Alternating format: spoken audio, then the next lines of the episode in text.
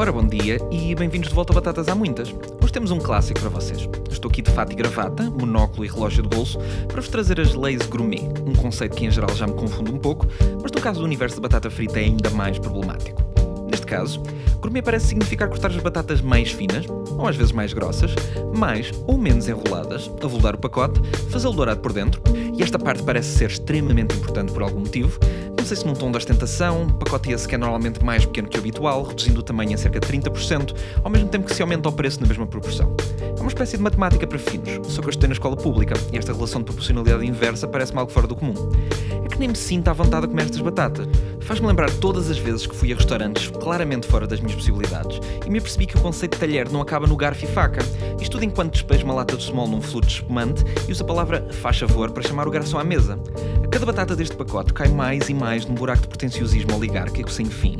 Avoludado, é verdade, mas não menos aterrador, uma espécie de síndrome de impostor em versão palato, em que as minhas papilas gustativas sentem a necessidade de meter uma cartola da época vitoriana, até que são lentamente assimiladas pelo elitismo do sabor. A sopa passa a creme, o gelado a sorbet e todo o prato é confitado, seja lá o que isso for. Experimento toda e qualquer gota de classe média que ainda sobrava no meu corpo, enquanto adormeço no sofá de pele a ver um jogo de cricket. Acordo nas minhas roupas da Primark, era tudo um pesadelo. Abro um pacote de batatas normais. Tudo está bem.